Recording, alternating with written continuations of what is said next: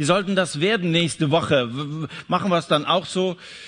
Gib fünf, klatschen ab und das war's dann und äh, ciao bis zum Herbst oder so. Nein, nicht gebt fünf, sondern gebt acht. Heute Abend sage ich, gebt acht und gebt alles. Also wir nehmen heute Abend drei Lektionen durch, die Jesus selber uns sozusagen in die sattfreie Zeit mitgeben möchte. Drei Lektionen, die ich so ableiten möchte von dem Text, der heute Abend auf dem Programm steht, Lukas Kapitel 17. Zum einen können wir ableiten, da sagt uns Jesus, gebt Acht auf die Versucher. Leute, das ist wichtig für die nächsten Wochen und Monate, Acht zu geben im Blick auf Sünde auf die Versucher. Und dann gebt Acht auf euren Glauben. Das, was wir hier erworben haben, das, was hier gestärkt worden ist, das soll wachsen und das soll natürlich bewahrt werden und das soll gelebt werden. Zweitens, gebt Acht auf euren Glauben und schließlich drittens, gebt alles für Gott. Schauen wir uns das an, was Jesus uns hier konkret sagt. In Lukas Kapitel 17 lesen wir zunächst mal die ersten vier Verse. Lukas 17, wenn ihr eure Bibel habt, von Vers 1. Er, Jesus aber sprach zu seinen Jüngern, es ist unmöglich, dass nicht Versuchungen kommen. Wer aber dem, durch den sie kommen, es wäre ihm nützlicher, wenn ein Mühlstein um seinen Hals gelegt und er ins Meer geworfen würde, als dass er einen dieser kleinen Anlass zur Sünde gäbe. Habt Acht auf euch selbst. Wenn dein Bruder sündigt, so weise ihn zurecht. Und wenn er es bereut, so vergib ihm. Und wenn er siebenmal am Tag an dir sündigt und siebenmal zu dir umkehrt und spricht, ich bereue es, so sollst du ihm vergeben. Verführungen hat es von Anfang an gegeben, wahrscheinlich auch in deinem Glaubensleben und auch in der Zeit, bevor du überhaupt zum Glauben gekommen bist, was Verführungen zur Sünde eben auf Abwege betrifft, das wissen wir alle sehr genau. Und ich muss euch sagen, diese Verführungen wird es auch weiterhin geben. Die gibt es eben nicht nur bei Leuten, die sowieso so ein bisschen instabil sind oder so, es betrifft uns alle. Verführung hat es gegeben, es wird sie geben. Die gleiche Schlange, die sich damals schon an Eva herangemacht hat, sie wird auch morgen wieder versuchen, mit dir zu flirten. Und wahrscheinlich wird es ihr gelingen, dich irgendwie auch wieder in so ein Gespräch zu verwickeln und dich davon zu überzeugen, wie schön Sünde ist. Verführungen sind unvermeidlich, sagt Jesus. Es ist unmöglich, dass nicht Verführungen kommen. Es regnet auf Arme und Reiche, alle sitzen im gleichen Boot. Im besten Falle haben die Reichen vergessen, das Cabrio zuzumachen. Aber ähm, es prasselt auf uns alle herab, das, was eben an Verführungen vom Gegner äh, Gottes ausgeht. Wenn wir mal so diese Staffel reflektieren und an den Anfang dieser Staffel zurückdenken, wir haben über David gesprochen, der zehn Jahre lang von Saul verfolgt worden ist. Vielleicht erinnerst du dich? Wir haben damals gesagt, so wie David von Saul verfolgt worden ist, so verfolgt uns der Satan, der Teufel, der in dieser Schlange aufgetreten ist am Anfang und der auch versuchen wird, dich rumzukriegen und davon zu überzeugen, dass Gottes Wort eigentlich nicht so wichtig ist und dass es viel interessanter ist, eben Dinge zu tun, die reizvoll, aber verkehrt sind ähm, Satan äh, versucht uns zu versuchen, obwohl er eigentlich von einem Größeren längst gestürzt wurde. So wie Saul eigentlich von Gottes äh, Gedanken her längst seines Amtes enthoben ist und David schon von ihm längst bestimmt ist als der neue König über Israel, so ist Satan auch immer noch illegal dabei, uns irgendwie auf den Leim zu rücken. Bei einem Gewitter, so haben wir damals gesagt, ereignen sich Blitz und Donner zur gleichen Zeit. Aber wir sehen erst einmal das zuckende Licht und dann passiert erstmal eine Zeit lang gar nichts. Und denkst du erstmal, was war das? Und dann auf einmal, boom, fängt es an zu krollen. So geht es bei einem Gewitter. Und so ähnlich ist das eben auch aus der Perspektive Gottes, dass der Sieg und das Gericht über den Teufel eigentlich im gleichen Moment passiert. Denn Blitz und Donner, auch wenn wir es unterschiedlich wahrnehmen, geschieht im gleichen Moment. Beides wurde am Kreuz, als Jesus für uns gestorben ist, vollendet. Es ist schon beschlossene Sache. Der Teufel ist besiegt. Wir haben den Blitz gesehen und wir warten auf das Krachen seines Absturzes. Ja, Verführungen sind zurzeit noch unvermeidlich, aber das betrifft eben nur diese kurze, in Gottes Perspektive, wenn wir mal von der Ewigkeit ausgehen, diese relativ kurze Zeit. Uns kommt es manchmal lang vor, wenn wir von einem Jahr sprechen oder jetzt von sechs Monaten, die uns bevorstehen ohne satt oder so. Da denkst du, oh, wie soll ich das durchhalten? Aus Gottes Sicht ist das ja immer nur so eine ganz kleine Zeiteinheit. Aber im Vergleich zur Ewigkeit ist das nichts. Der Kampf ist bereits entschieden. Also so, so wird es sein in den nächsten Wochen und Monaten. Wir alle, einschließlich mir, aller Mitarbeiter, wir sind von diesem Problem der Sünde irgendwie betroffen. Aber dann sagt Jesus, wehe dem, durch den sie kommen. Nochmal, das Urteil über den Teufel wird vollstreckt werden. Daran besteht überhaupt kein Zweifel. Aber ich frage mich auf der anderen Seite auch, ob hier der Teufel alleine gemeint ist.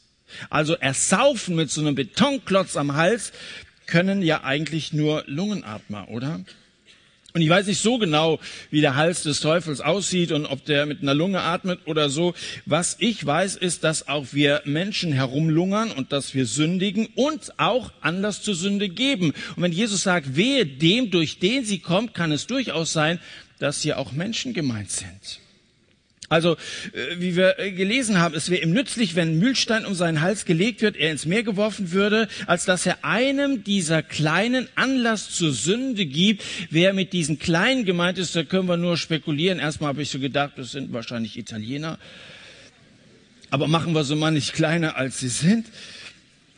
Vielleicht sind es die Anfänger im Glauben. Kann ja sein, das sind welche noch relativ jung im Glauben, Vielleicht sind auch kleine Kinder damit gemeint. Gehen wir mal von den Anfängerinnen und Anfängern im Glauben aus. Zum Beispiel solche, die während der letzten Wochen hier im Satz zum Glauben an Jesus gekommen sind. Die auch nicht so einen christlichen Hintergrund haben, die äh, also die Botschaft, das Evangelium gehört haben und gesagt haben, das ist es. Irgendwie hat Gott sie angesprochen. Sie haben auch darauf reagiert und sie haben gebetet, Herr Jesus Christus, wenn das wahr ist, was hier erzählt wird und dass es ein neues und ein sinnvolles und ein, ein, ein mehrdimensionales Leben gibt, ganz anders als ich bisher gelebt habe, dann will ich das in Anspruch nehmen. Und wenn es möglich ist, dass du Sünden vergibst, dann will ich Vergebung meiner Sünden haben. Ich will ein Gotteskind werden. Ich weiß von vielen, die in dieser Staffel hier zum Glauben gekommen sind und wir freuen uns sehr darüber. Und dann verführt so ein trinkfester Glaubensbruder einen, der noch jung im Glauben ist, zu einem Saufgelage. Und das, obwohl beide eigentlich ein Problem mit Alkohol haben und sie hier mit Feuer spielen. Oder ein Ehebrecher, der redet Sünde klein, Seitensprung oder so. Da sind vielleicht unter uns Leute, die denen, die noch jung im Glauben sind, Anlass zur Sünde geben. Ein Mentor, der sich bibelkritisch äußert und dann einem dieser Kleinen sein Vertrauen in Gottes Wort nimmt. Wehe durch den Verführung kommen. Bin ich zu einem Verführer geworden? Bist du zu einem Verführer geworden? Dieser Vers hinterfragt uns schon und macht uns unsere Verantwortung bewusst, die wir auch als Vorbild so oder so vor anderen haben. Auch Kindern gegenüber sind wir verantwortlich. Einer dieser Kleinen, es kann auch sein, dass hier Kinder gemeint sind. Wir prägen Kinder durch unser Vorbild, durch unser Leben, für ihr ganzes Leben. Weil wo du mit Kindern konfrontiert wirst, manche haben sich vielleicht für den Beruf eines Erziehers entschieden, andere haben noch kleine Geschwister oder in eurer Gemeinde gibt es Kinder und vielleicht hat man dich sogar dazu aufgefordert, im Kindergottesdienst oder so mitzuarbeiten. Zum Teil, ich komme ja nun viel durch alle möglichen Gemeinden, halte ich es, das sage ich mal ganz offen, für fahrlässig, wen man in den Gemeinden zum Teil alles als jungscher Mitarbeiter oder so ranlässt. Da sollen Unmündige Unmündigen etwas beibringen. Da sollen Blinde Blinde leiten. Ich kann mich erinnern an einen Abend, das war in der Nähe von Iserlohn, wo bei so einem Evangelisationsabend, eine Jugendevangelisation, über 20 Leute zum Glauben gekommen sind. Wir haben in einem großen Kreis nach der Veranstaltung gesessen, wir haben gebetet und 20 Leute haben Jesus in ihr Leben eingeladen. Und nachdem sich dieser Kreis dann aufgelöst hatte, kam eine junge Frau, die in der Kirche als Kindergottesdienstleiterin äh, tätig war, schon vor ihrer Bekehrung zu mir und sagte, jetzt weiß ich endlich, was ich den Kindern beibringen kann.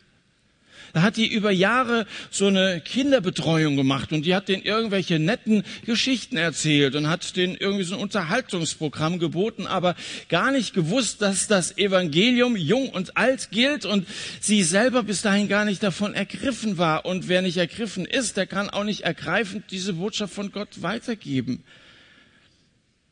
Also ich glaube, auch im Blick auf, auf, auf Kinder und die Verantwortung, die wir da haben, ist äh, dieser Vers, diese Aussage zu verstehen.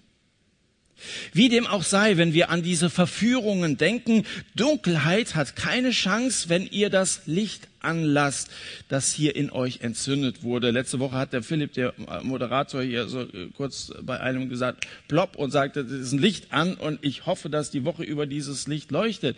Nun, mit einem Plopp ist es ja nicht gemacht, aber wenn Jesus in dir ähm, Gestalt gewinnt, wenn er gegenwärtig ist in dir. Wie passiert das, indem dass du ihn einlädst? Komm in mein Leben und ich möchte in deiner Nähe bleiben, Jesus. Wenn dieses Licht dein Leben ausfüllt, dann hat die Dunkelheit keine Chance. Lasst das Licht an und gebt niemanden Anlass zur Sünde. Das ist hier in diesen Versen betont nochmal von Vers 3, habt Acht auf euch selbst. Wir haben eine Verantwortung, Blick auf andere, aber dann auch auf uns selbst. Und dann heißt es, wenn dein Bruder sündigt, so weise ihn zurecht und wenn er es bereut, so vergib ihm. Und wenn er siebenmal am Tag an dir sündigt und siebenmal zu dir umkehrt und spricht, ich bereue es, so sollst du ihm vergeben. Vielleicht gelingt es dir, dass du niemandem Anlass zur Sünde gibst.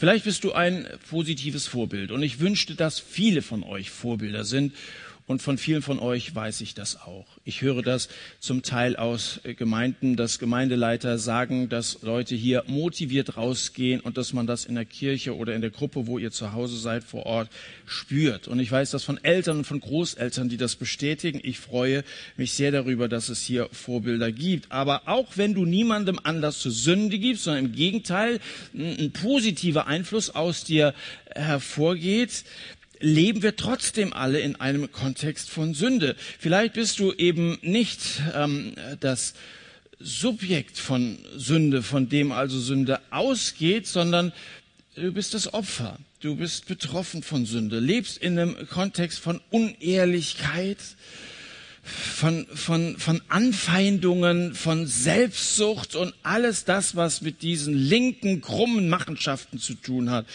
Und wirst jeden Tag in der Schule und wo du auch dich auffällst, damit konfrontiert. Wenn dein Bruder sündigt, also du in diesem Kontext feststellst, das sind andere, die so gleichaltrig sind oder so und die haben was ausgefressen, haben sie falsch verhalten, dann weise ihn zurecht, sagt Jesus. Jesus legt Wert darauf, dass die Dinge angesprochen werden. Dass Sünde also nicht irgendwo so unter den Teppich gekehrt wird und dann irgendwie übergangen wird und da irgendwie Schwamm drüber oder so. Jesus sagt, sprecht die Dinge an. Weise ihn zurecht. Sagst du dir, wer bin ich, dass ich einen anderen auf seine Sünde aufmerksam mache? Jesus sagt es, weise ihn zurecht, sprich die Dinge an. Gerade vor einer guten Woche, anderthalb Wochen, hat ein 18-Jähriger mir gegenüber seinen Internet-Pornokonsum gestanden. Und er hatte mir vor drei, vier Tagen eine Mail geschrieben, hat gesagt, es ist scheiße, über sowas reden zu müssen. Ich habe auch keine Ahnung, woher ich an diesem Abend den Mumm hatte, das mit dir zu besprechen, aber es war richtig. Da kam Licht in die Sache rein. Wir konnten darüber reden und dann ist es allerdings auch nicht damit getan, dass man nur darüber redet und dass man sagt, na ja, komm, es geht vielen so und dass man einander tröstet und so, sondern es geht nicht darum, dass wir als Christen mit dem, was wir Vergebung nennen, dann Schuld einfach zudecken. Das wäre ja so, als wenn man bei einer Schusswunde ein Pflaster draufklebt. Naja, er wird sterben, nehme ich an. Also, weißt du, es geht ja um Heilung und Heilung geht geht von Jesus aus. Jesus ist der Heiland und Vergebung gibt es immer nur zusammen mit Jesus. Und wenn jemand also von Sünde betroffen ist, was auch immer das sein mag, dann betet zusammen und wendet euch sofort an den Heiland. Kommt zu Jesus und sagt, Herr, du bist für unsere Sünden gestorben. Und wir sind Versager durchweg von A bis Z und jeden Tag werden wir mit konfrontiert. Und trotzdem, wir kommen zu dir, selbst wenn du siebenmal am Tag zu Jesus kommen müsstest, er ist bereit, dir deine Sünden zu vergeben. Heiland ist er. Nicht einfach Schwamm drüber reden, wenn wir drüber gut, dass du mal gesagt hast und gut, dass wir drüber geredet haben oder so. Es geht darum, dass wir es vor Jesus bringen. Sünde muss vor den Arzt gebracht werden. Ich bin der Herr, dein Arzt, so stellt uns Gott schon im Alten Testament vor. Was sind die letzten Worte eines Sportlehrers? So, Kinder, alle Speere zu mir. Jesus sagt, wenn ihr verletzt worden seid von solchen Angriffen, von irgendwelchen Speerwerfern oder so, dann vergibt und vergibt immer wieder. Wenn er an dir sündigt, heißt es in Vers 4. Also zunächst mal in Vers 3 geht es darum, Sünde allgemein. Wenn dein Bruder sündigt, dann spricht die Dinge an und schweigt nicht einfach drüber.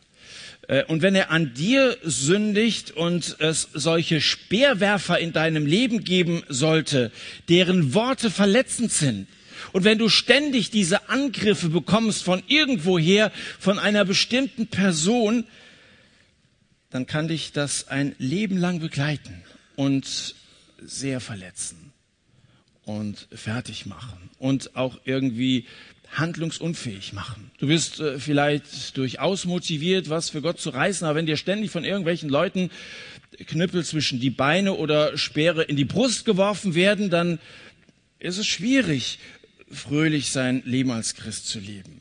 Speerwerfer, die gibt's in Schulklassen, Speerwerfer gibt's an Arbeitsplätzen, die gibt's zum Teil sogar in unseren Gemeinden, die gibt es sogar in Jugendkreisen. Vielleicht, ich weiß nicht, wie alt du bist, vielleicht bist du sogar mit einem verheiratet. Es gibt Speerwerfer in Ehen.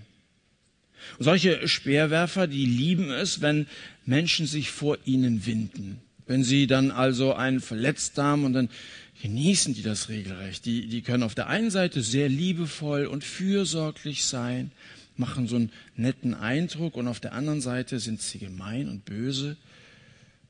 Und da stecken regelrechte Sünder dahinter. Das klassische Vorbild für diesen Sachverhalt ist König Saul. Also, wie gesagt, wir reflektieren ja auch noch so ein bisschen, was wir so die vergangenen sechs Monate hier durchgenommen haben. Er hat äh, buchstäblich einen Speer genommen und ihn nach David geworfen, dem Mann nämlich, der eigentlich nur versucht hatte, ihm zu helfen, der es gut meinte mit König Saul und der eine hohe Achtung vor ihm hatte. Aber dieser Saul, er war zutiefst unsicher, er war zutiefst eifersüchtig. Dieser Saul hatte wirklich ein Problem.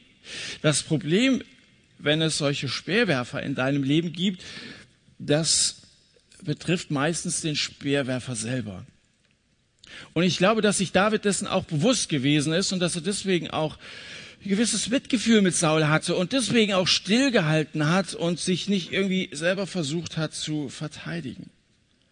Deswegen Rächt dich nicht. Das hat David auch nicht getan. Werd nicht selber zu einem Speerwerfer, wenn du also solche Angriffe über dich ergehen lassen musst. Ich erkenne an, dass David ein Speer nicht aus der Wand gerissen hat und dann äh, auf Saul zurückgeschleudert hat. So, Saul, jetzt hab ich ihn in der Hand und jetzt bin ich mal an der Reihe. Mal sehen, wie gut ich treffen kann oder so. Vielleicht war er wirklich besser im Treffen. Jedenfalls den Goliath hat er mit einem Stein ganz gut getroffen.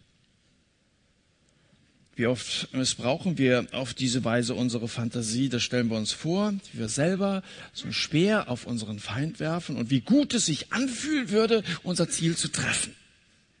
Hast du so Feinde? Gibt es Leute in deinem Kontext, die an dir sündigen und wo du diesen Gedanken hast, es kommt der Tag der Rache und der Vergeltung und irgendwann zahle ich es ihm heim. Aber Rache zerstört nur. Was macht man denn, wenn man mit so einem Speerwerfer zusammenlebt? Nun, als erstes sollte man sich ducken. Das ist mal so der erste Tipp. Das hat David nämlich auch gemacht. Der ist erstmal in Deckung gegangen. Das hört sich vielleicht ein bisschen ironisch an, aber jener Person auszuweichen ist die beste Strategie. Und wie gesagt, es geht jetzt nicht darum, dass die wirklich irgendwelche Holzstäbe nach dir werfen oder so, sondern das sind so verbale Angriffe und so, die uns oft treffen. David ist auf diese Weise, dass er ausgewichen ist, zweimal Saul entkommen. Der blieb nicht bei Saul, um zum Märtyrer zu werden. David floh und somit hat Saul sein Ziel nicht erreicht. Das heißt also, räumlicher Abstand und noch viel mehr emotionaler Abstand zwischen dir, dem Opfer, und ihm, dem Täter, ist ratsam. Das ist das Erste, was ich dir mal sage. Nimm, nimm mal eine gewisse Distanz, wenn das irgendwie möglich ist und ihr nicht gerade in der Schule nebeneinander sitzt und selbst da kann man ja was dran machen. Also äh, das ist mal das Erste. Das Zweite, und jetzt natürlich wieder zurück zu unserem Text hier, tu das, was Jesus sagt. Weise den Bruder zurecht. Das heißt, sprich die Sache an. Der Beweggrund, wenn du den anderen zur Rede stellst, es ist ja nicht Rechthaberei, sondern es geht um zu Rechtsbringen. Es geht ja darum, dass die Situation sich ändert und du letztendlich auch ihm hilfst, weil nochmal, der hat das größere Problem. Saul war zerfressen von von, von Unsicherheit und er war völlig auf dem falschen Dampfer. Es geht um Zurechtbringen. Also, wenn du auch das Opfer sein solltest, bemitleidenswert ist eigentlich der andere sehr viel mehr als du. Wenn du ihn allerdings zurechtweist, wie gesagt, Jesus sagt, weise ihn zurecht, dann solltest du auf den Ton achten, mit dem du äh, redest. Sei gnädig und äh, denk dabei an Jesus, wie er mit Leuten gesprochen hat. Niemals emotional. Du wirst nämlich je nachdem, wie du deine Zurechtweisung an Mann bringst, wirst du eine gewisse Resonanz bekommen. Wenn du brüllst, wird der andere auch brüllen. Wenn du aber lächelst, kennt ihr? Dann wird es bei dem anderen auch so sein. Er wird wieder lächeln. Muss mal vom Badezimmerspiegel probieren. Wenn du lächelst, lächelt der andere auch. Und bei, bei deinem Gegenüber, wer auch immer das sein sollte, es wird genauso sein. Wenn du lächelst, früher oder später wird er dieses Lächeln erwidern. Und als drittes, als drittes folgt dann die Vergebung. Erstens nochmal zusammenfassend, also ausweichen. Zweitens, sprich die Sache an. Und dann die Vergebung, dann sagt Jesus allerdings unter der Voraussetzung, wenn er es bereut. Wenn er es bereut, so vergib ihm. Und wir haben gesagt, Vergebung gibt es nur bei Jesus. Das heißt, bete zusammen und legt gemeinsam die Last bei Jesus ab. Also Rache schadet, Verdrängen schadet, Nachtragen schadet, nur ablegen und an Jesus übergeben, das befreit. Vertragen ja, nachtragen nie. Nicht die Sache mit dir herumtragen und bei jeder Gelegenheit dann wieder äh, äh auf ein, auf, aufs Trapez zu bringen oder so. Vertragen, ja, nachtragen, nie. So, und jetzt stellen wir uns vor, es tut dem anderen leid, jemanden also durch seine Lebensweise oder irgendwelche Äußerungen verletzt zu haben. Und dann gehen wir davon aus, dass äh, dieser Mensch also nicht ein zweites Mal in die äh, gleiche Falle tappen wird. Wäre ja blöd, oder? Wenn du weißt, da ist eine Falle dann macht man doch das nächste Mal einen Bogen drumherum. Also wir, wir gehen davon aus, er weiß Bescheid und er wird sich von jetzt an benehmen. Nun, schön wär's. Jesus setzt voraus, dass es wieder passieren wird. Das setzt er selbstverständlich voraus. Und selbst wenn er täglich sieben Speere nach dir wirft und dich dann siebenmal um Verzeihung bittet, sagt Jesus, vergib ihm. Und wenn dein Handy nicht mehr still steht und du dreimal am Tag einen Akku nachladen musst. Das erste Mal ruft er an beim Frühstück und bittet dich um Vergebung. Und das zweite Mal auf dem Weg zur Arbeit, das dritte Mal im Laufe des Vormittags, das vierte Mal in der Mittagspause, das fünfte Mal kurz vor Feierabend, das sechste Mal unter der Dusche. Panasonic hat wasserdichte äh, Smartphones. Das siebte Mal beim Champions League Spiel und, und dann stellt ihr diese Tortur, also jeden Tag siebenmal passiert was, siebenmal meldet er sich, oh, tut mir leid, habe ich also einen Fehler gemacht und so. Diese Tortur zehn Wochen lang, zehn Wochen, das heißt also 70 Tage, das ist genau 70 mal sieben. Und da sagst du, also dann, dann ist irgendwann vorbei. Das ist unmöglich. Also ich bin bereit, wenn sich einer entschuldigt, auch mal diese Entschuldigung anzunehmen, aber 70 mal 7, das ist zu viel. Nun sagt nicht, dass das unmöglich ist. Mit Jesus kommt Vergebung zustande. Da kommt sogar auf lange Sicht Heilung zustande, aber so eine Heilung, so eine Schusswunde, die braucht manchmal zehn Wochen. Er, der deine Sünde auslöschen will. Und wenn du dich an Jesus wendest und er dich von Sünde befreit, dann ist die Sünde vor Gott gelöscht.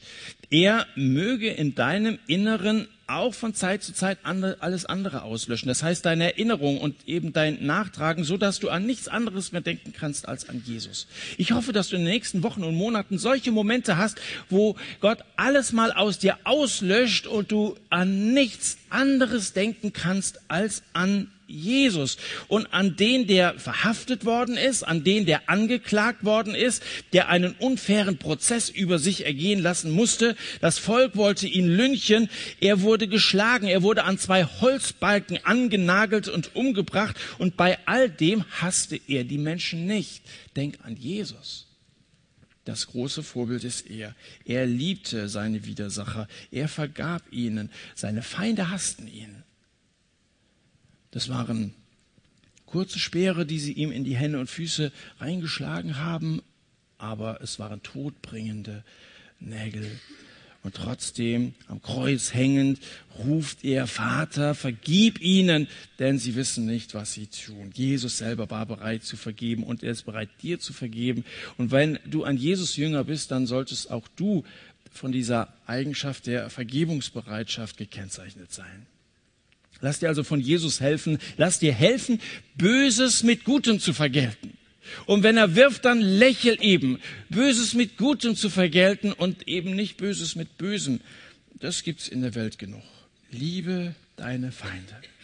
Aber, und jetzt will ich mal das Thema wechseln, es geht ja hier nicht um Aushalten. Also das will ich euch jetzt nicht predigen äh, für die sattfreie Zeit. Ihr müsst aushalten, ihr müsst durchhalten, ihr müsst stillhalten, ihr müsst euch bewerfen lassen und ab und zu mal vergeben, sondern es geht um Mitgestalten. Und das erwarte ich von euch, wenn ihr also hier jetzt wochenlang äh, gesessen habt und Wort Gottes aufgenommen habt, dass ihr zu Gestaltern werdet. In Vers 5 auf einmal werden die Jünger Apostel genannt. Das kommt nicht allzu oft im Lukas-Evangelium vor, aber hier so ein Hinweis darauf, ihr seid Gesandte. Ein Apostel ist ein Gesandter. Das heißt also, der einen Auftrag kriegt und, und damit also losgeschickt wird und erwartet wird, dass er diesen Auftrag auch ausführt. Apostel heißt Gesandte. Und ich wünschte mir, dass wir nächsten Sonntag, wenn wir das letzte Mal hier zusammen sind, hier sozusagen eine Aussendungsfeier stattfindet. Dass ihr euch alle miteinander senden lasst und dass also hier, ich weiß nicht, wie viel sind wir denn, 800, 800 Apostel in den Dandil-Kreis. Und wo kommt der her? Manche sollen ja sogar aus dem Raum Marburg kommen, stell mal vor. Äh, gesandt werden, sodass da etwas spürbar wird von dieser Wirklichkeit des Evangeliums, von Jesus Christus. Eine Aussendungsfeier wünsche ich mir nächste Woche. Und jetzt schauen wir mal, was hier mit diesen Aposteln ist. Äh, lesen wir mal von Vers 5 an. Und die Apostel, die Apostel sprachen zum Herrn, mehre uns den Glauben. Und dann sagt der Herr, wenn ihr Glauben habt wie ein Senfkorn, so würdet ihr zu diesem Maulbeerfeigenbaum sagen, verpflanze dich ins Meer und er würde euch gehorchen. Ich verstehe sehr gut einen Christen aus Papua-Neuguinea, der einem Missionar sagte, wenn ich in der Kirche sitze, ist mein Glaube groß wie ein Berg. Wenn ich aber bei meinen Stammesgenossen bin, da ist er klein wie ein Senfkorn. Ihr würdet vielleicht sagen, wenn ich hier im Satz sitze, ist mein Glaube groß wie ein Berg, aber wenn ich dann in meine Schulklasse komme oder in meine Familie, wo keiner gläubig ist, da ist er klein wie ein Reiskorn. Mein Glaube ist noch kleiner, nämlich wie ein Senfkorn. Und da bin ich froh, dass der Herr hier etwas über schwachen Glauben sagt. Meinst du auch, dass du mehr Glauben brauchst? Wer glaubt, dass er mehr Glauben braucht? Okay. Oh, ihr seid schon Apostel, gell? Die Apostel aber sprache, mehre uns den Glauben. Sie meinten, mehr äh, Glauben zu brauchen. Aber soll ich euch was sagen? Wir brauchen gar nicht mehr Glauben. Wir brauchen nicht mehr Glauben. Warum? Nun, der Glaube, der hat derart viel Potenzial, dass nur eine winzige Menge ausreicht, um Gewaltiges auszurichten. Das ist das, was Jesus darum sagt. Da sagt er nicht, oh ja, stimmt, lass uns den Vater darum bitten, dass ihr mehr Glauben bekommt. Das wäre eine Reaktion, die man erwartet hätte. Nein, Jesus sagt, hey Leute, selbst wenn er so klein ist wie ein Senfkorn, kaum zu sehen, da wird Großes passieren. Ein Senfkorn ist so klein wie der Kopf einer Stecknadel, aber er hat etwas, was ein Sandkorn nicht hat, nämlich Leben. Der Glaube ist was Lebendiges und er gründet sich auf einen lebendigen Gott. Okay, um einen Maulbeerfeigenbaum auszureißen, da brauchst du überhaupt keinen Glauben, da brauchst du eine Schaufel. Gell? Also macht man sich an die Arbeit und das, das geht schon. Aber du brauchst Glauben, um diesen dann ins Meer zu verpflanzen. Der Glaube dringt vor in den Bereich des Undenkbaren. Jesus sagt, wenn ihr nur ein bisschen Glaube habt, habt ihr denn ein bisschen Glaube? Wer, wer meint denn ein bisschen Glaube zu haben? Genau die gleichen Leute, die sich vorhin auch gemeldet haben. Hey, da kann ich euch sagen, wenn ihr ein bisschen habt, einen Baum ins Meer zu versenken, nicht schlecht, oder? Jetzt geht's natürlich Jesus nicht darum, dass jetzt der ganze Westerwald in die Nordsee kommt oder so. Das macht wenig Sinn. Und äh, wenn wir beten, dann geht's immer darum, dass wir auch um sinnvolle Sachen beten und nicht um irgendeinen so Quatsch oder so. Also wenn alle Experimente äh, in der Weise funktionieren. Ich will es mal ausprobieren und dann äh, Gott ist ja nicht jetzt, das ist ja nicht so Magie, ja, also dass wir, als wenn Gebet so ein Zauberstab wäre und da, da, da, da, schaut mal, jetzt steht der Baum da. Er möchte nicht wissen, wie es in unserer Landschaft demnächst aussehen würde, wenn wir auf diese Weise beten würden oder diese Erwartungen haben. Jesus sagt, ihr könnt Gewaltiges erreichen, wenn ihr ein wenig glaubt. Wenn du etwas Glauben hast, wenn du angefangen hast, einfach an Jesus zu glauben, dann bist du bestens ausgestattet in den nächsten Wochen. Du bist ausgestattet, Wunder zu erleben. Glauben, so sagen wir oft, ist Vertrauen. Aber es ist nicht nur Vertrauen, es ist auch einfach Zutrauen. Glauben heißt einfach mal einen Schritt zurückzugehen und Gott zuzutrauen, dass er große Dinge in deinem Leben macht und dass er tatsächlich auch Berge verpflanzt, Berge von Problemen wegschafft, die für dich unlösbar erschienen sind. Und übrigens, Glaube wächst.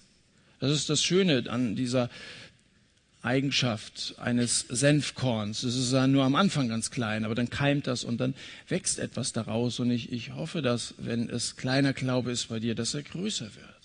Aber selbst wenn es ein schwacher Glaube ist, ist Glaube immer auch ein Werk Gottes durch den Heiligen Geist. Und Gottes Werk in einem Menschenherzen ist auch dann etwas Großes, wenn es anfangs noch klein ist. Das, was Gott in uns macht, ist auch dann groß, wenn es klein ist.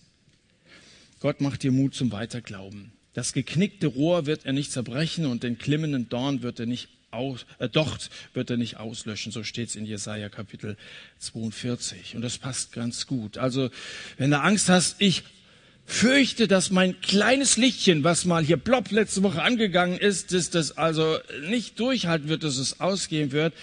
Das geknickte Rohr wird er nicht zerbrechen, den klimmenden Docht wird er nicht auslöschen. Ein junger Mann hatte einen Traum.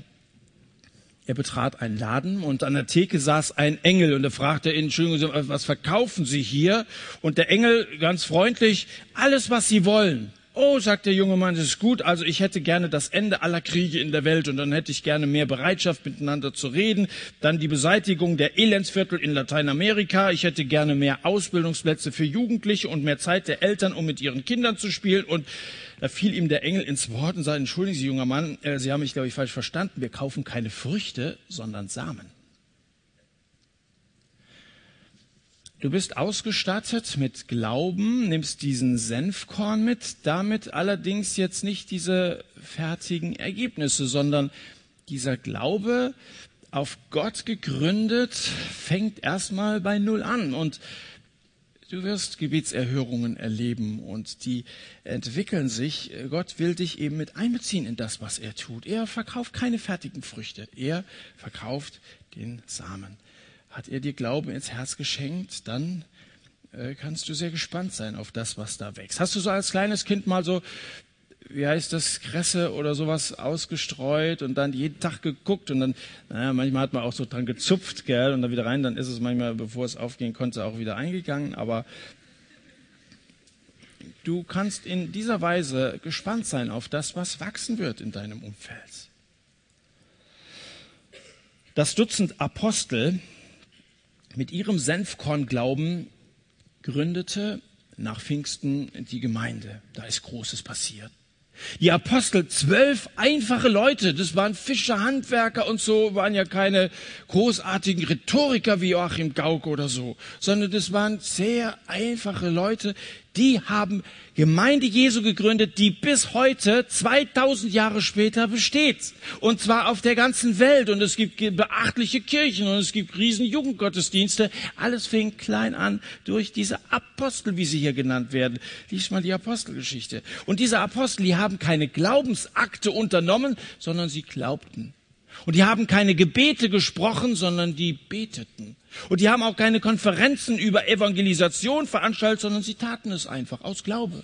Und ich wünschte mir diesen einfachen Glauben, lass ihn doch klein sein und lass es uns nicht so umständlich machen, sondern lass uns einfach losgehen im Vertrauen auf Jesus. Auf die Größe deines Glaubens kommt es nicht an, sondern auf die Größe Gottes, an den du glaubst. Also hier das Subjekt unseres Glaubens, darauf kommt es an. Und äh, Glaube zeigt sich übrigens in Gehorsam. Und damit sind wir beim letzten Punkt. Lesen wir jetzt noch die Verse sieben folgende. Wer aber von euch, der einen Sklaven hat, weiß nicht, ob das einen von euch betrifft, aber könnte sein. Jesus fragt, wer aber unter euch, der einen Sklaven hat, der pflügt und hütet, wird zu ihm, wenn er vom Feld hereinkommt, sagen, komm und leg dich zugleich äh, zu Tisch. Wird er nicht viel mehr zu ihm sagen, richte zu, was ich zu Abend essen soll und gürte dich und diene mir, bis dass ich gegessen und getrunken habe und danach sollst du essen und trinken? Dankt er etwa dem Sklaven, dass er das Befohlene getan hat? Ich meine nicht. So sprecht auch ihr, wenn ihr alles getan habt, was ich euch befohlen habe. Wir sind unnütze Sklaven. Wir haben getan, was wir zu tun schuldig waren. Ein durchschnittlich reicher Bauer zur damaligen Zeit hatte mindestens einen Knecht. Und der erledigt zum einen die Feldarbeit, zum anderen die Hausarbeit. Würde der Bauer den Knecht zum Abendessen bitten? Nein, er würde es nicht. Würde der Bauer ihn auffordern, den Tisch zu decken? Ja, das würde er. Würde er den Knecht groß dafür also danken und huldigen und so? Nein, weil es ist selbstverständlich, weil er ist ja der Knecht. Es gibt ja Leute, auch unter uns, die wollen immer sehr wichtig sein. Also so, so eine Dienstbereitschaft ist ihnen relativ fremd. Die steht immer im Mittelpunkt. Bei jeder Hochzeit sind sie die Braut. Auf jeder Beerdigung sind sie die Leiche, gell? Immer der Mittelpunkt. Alle Augen sind auf sie gerichtet. Es gibt so wichtige Leute unter uns. Als Kind Gottes bist du Gott wichtig. Deswegen nimm dich nicht selbst so wichtig. Du bist Gott wichtig, deswegen brauchst du dich nicht selber wichtig nehmen. Sei Diener. Ein Personalleiter einer großen Hotelkette hat mal folgende Beobachtung verraten. Er sagte, wer es hasst, Koffer zu tragen, trägt ein Leben lang Koffer. Wer es aber gerne tut, wird schnell befördert werden zu höheren Aufgaben. Davon bin ich fest überzeugt. Wer es hasst, Koffer zu tragen. Wer nicht bereit ist, Diener zu sein, nicht ganz unten anzufangen, er wird es immer machen und wird wahrscheinlich nie befördert werden. Solange du das, was du tust, nicht unbedingt liebst, kann man ja versuchen, es zu lieben und äh, zu tun, darin besser zu werden. Also David, um nochmal an ihn zu erinnern, hat sich als Hirtenjunge selbstverständlich um seine Mähmaschinen gekümmert. Das war ein ziemlich äh, bescheidener Job und wahrscheinlich hat's gestunken und so. Aber der hat das gemacht, selbstverständlich. Und deswegen hat Gott ihn befördert, weil er einfach treu im Kleinen war. Und weil Jesus gehorsam war, hat Gott ihn hoch erhöht und ihm einen Namen gegeben, der über jedem Namen ist, Philippa Kapitel 2. Und ihr, die ihr hier Woche für Woche gesessen habt, ihr seid sozusagen Knechte, die ihr wochenlang Anweisungen bekommen habt. Haben wir so manche Anweisungen, so manchen Imperativ ausgesprochen? Ich meine ja. Das sind Anweisungen, die von Gott kommen, weil wir sie aus dem Wort Gottes der Bibel ableiten. Nun soll der Knecht seine Feldarbeit äh, verrichten. Das heißt also rausgehen auf die Straße. Ich möchte, dass ihr rausgeht auf die Straße und mit Leuten über Jesus redet. Und der Knecht, er soll die Hausarbeit tun. Das heißt, er soll die Gemeinde aufbauen. Ein Knecht war für die Hausarbeit, für die Feldarbeit. Geht raus, wenn ihr begabt seid, Evangelisten zu sein. Baut Gemeinde, wenn ihr begabt seid, innerhalb der Gemeinde etwas für Gott zu tun. Jedenfalls seid Knechte und dient, habt diese Dienstgesinnung, so wie sie in Christus Jesus war. Diese Gesinnung sei in euch, der es nicht für einen Raub hielt, Gott gleich zu sein, sondern sich erniedrigt und Knechtsgestalt annahm. Jesus ist unser Vorbild. Und der Schluss, der kommt uns dann schon ein bisschen komisch vor, dann sollen wir uns also als armselige, unnütze Knechte bezeichnen. Nun, was dahinter steht, ist, dass wir eben aus eigener Kraft nichts tun können. Ähm, Steffo hat vor zwei Wochen über Kapitel 16 gesprochen und hatte da den Vers 15 am Ende, wo es heißt, denn was unter den Menschen hoch ist, ist ein Gräuel für Gott. Ich glaube, das ist das, was, was Jesus hier meint. Was unter Menschen hoch ist, ist ein Gräuel für Gott. Also diese im Mittelpunkt stehen wollenden Leute, die sind für Gott nicht sehr attraktiv. Demütige Leute, die antworten, wenn man ihnen Danke sagt, die antworten, keine Ursache gern geschehen.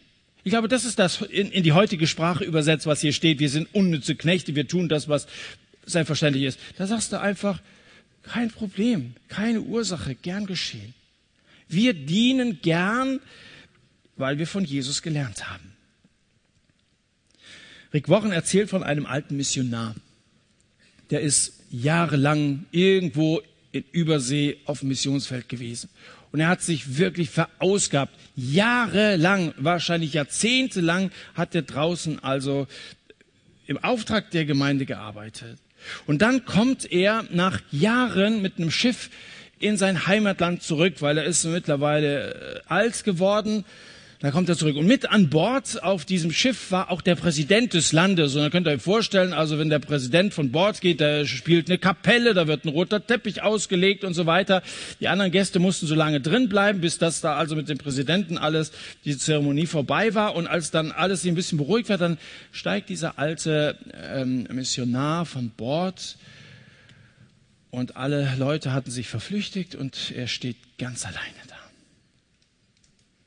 Und dann wird es ihm schwer ums Herz. Und dann sagt er, am Anfang haben sie in der Gemeinde alle hinter mir gestanden. Da haben sie auch noch angerufen und haben sich erkundigt. Aber das wurde immer weniger. Und jetzt nach diesen Jahrzehnten komme ich hierher und niemand ist da. Alle haben mich vergessen. Da kommst du nach Hause, freust dich auf Begegnungen, keiner ist da. Und dann war es ihm auf einmal so, als würde Gott zu ihm sagen, aber du bist doch noch gar nicht zu Hause. Wir sind solche Knechte, die wir nicht darauf warten sollten, dass man uns hier den roten Teppich auslegt. Jüngern Jesu wird nirgendwo der rote Teppich ausgelegt. Wir sind noch gar nicht zu Hause. Aber wenn wir treue Diener sind, werden wir eines Tages von Gott gelobt werden. Es wird einem jeden sein Lob werden von Gott, schreibt der Apostel Paulus.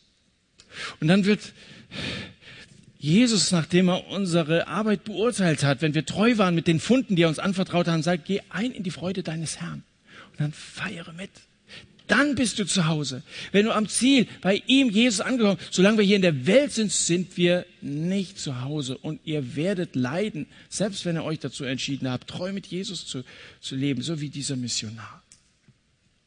Bist du Christ geworden, um Gott zu dienen, oder bist du Christ geworden, um dich von Gott bedienen zu lassen? Das ist ein Unterschied, oder nicht? Die zweite Art ist ja so eine Art Magie, ein Versuch, Gott durch Gebete gefügig zu machen. Also ich werde Christ und da geht's mir gut. Kannst du vergessen. Das wird uns ja nirgendwo verheißen. Dann vertraust du Gott nicht, sondern du benutzt ihn. Bist du Christ geworden, um Gott zu dienen oder dich bedienen zu lassen? Also mein Wunsch ist, und damit bin ich jetzt am Ende, dass von hier bibelfeste stabile Christen ausgehen, die draußen Akzente setzen, einfach treu sind. Jesus braucht gehorsame Diener. Lasst mich euch diese drei Tipps noch einpacken, damit ihr sie mitnehmen könnt. Kurze Zusammenfassung. Erstens, gebt Acht auf die Versucher.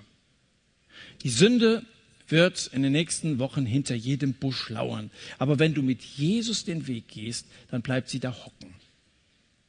Und sie wird dich nicht angreifen, wenn du mit Jesus unterwegs bist. Weise Sünder zurecht, vergib ihnen, damit die Zahl der Erlösten zunimmt. Das ist das Erste. Zweitens, habt Acht auf euren Glauben. Wenn du glaubst und wenn sich dein Glaube in Gehorsam zeigt, dann werden dir die Maulbeerfeigenbäume gehorchen. Du brauchst nur gehorchen und dir werden die Bäume gehorchen. Also wer glaubt, kann Wunder erleben. Du kannst gespannt sein. Und das Dritte, gebt alles für Gott, haben wir gesagt. Uns Christen, uns soll man an dem Tuch erkennen, das wir um unsere Hüften gebunden haben, an unserer Dienstbereitschaft. Lass uns Diener sein, denen der Meister die Arbeit anvertraut, die erledigt werden muss. Und wenn wir uns dann im Oktober wiedersehen, dann sagen wir einander, wir haben getan, was wir zu tun schuldig waren. Gebt acht, gebt alles. Die Welt wartet auf euch.